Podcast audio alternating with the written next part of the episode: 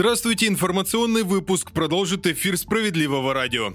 Вернуться к постоянному переводу стрелок на летнее и зимнее время предлагают в Госдуме. По словам парламентариев, соответствующий законопроект будет внесен на обсуждение 21 июня. Напомню, по летнему времени в России живут с весны 2011 -го. Тогда стрелки перевели в последний раз. Некоторые народные избранники утверждают, что уже зимой 2012 года резко увеличилось количество жалоб от населения. По мнению авторов законопроекта, возврат к переходам на летнее и зимнее время должен облегчить жизнь россиян.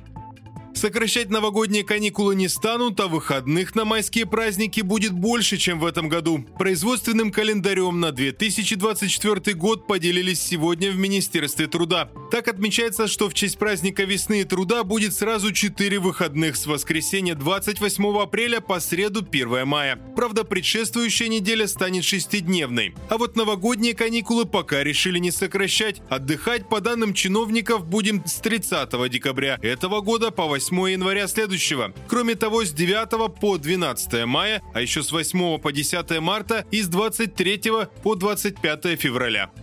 В России стали реже увольнять из-за нарушения дресс-кода. Это показал опрос одного из сервисов по поиску работы. Так оказалось, что за последние 10 лет этот показатель сократился сразу в три раза. Реже стали делать и замечания по поводу внешнего вида работников. В 2013 году сразу 57% опрошенных заявляли, что в их компаниях могут сделать выговор за неподобающий внешний вид, вольный стиль одежды или неформальную прическу. Сейчас таких накопилось только 34%.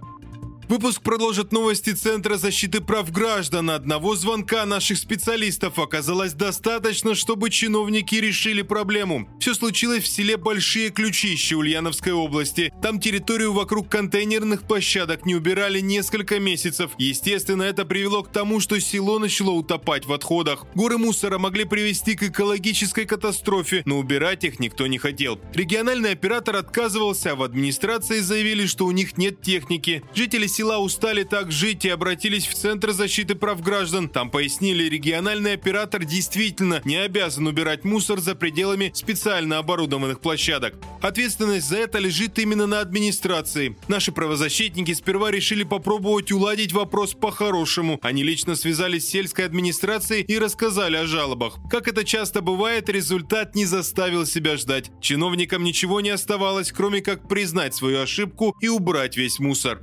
На этом пока все. В студии работал Захар Письменных. Не переключайтесь.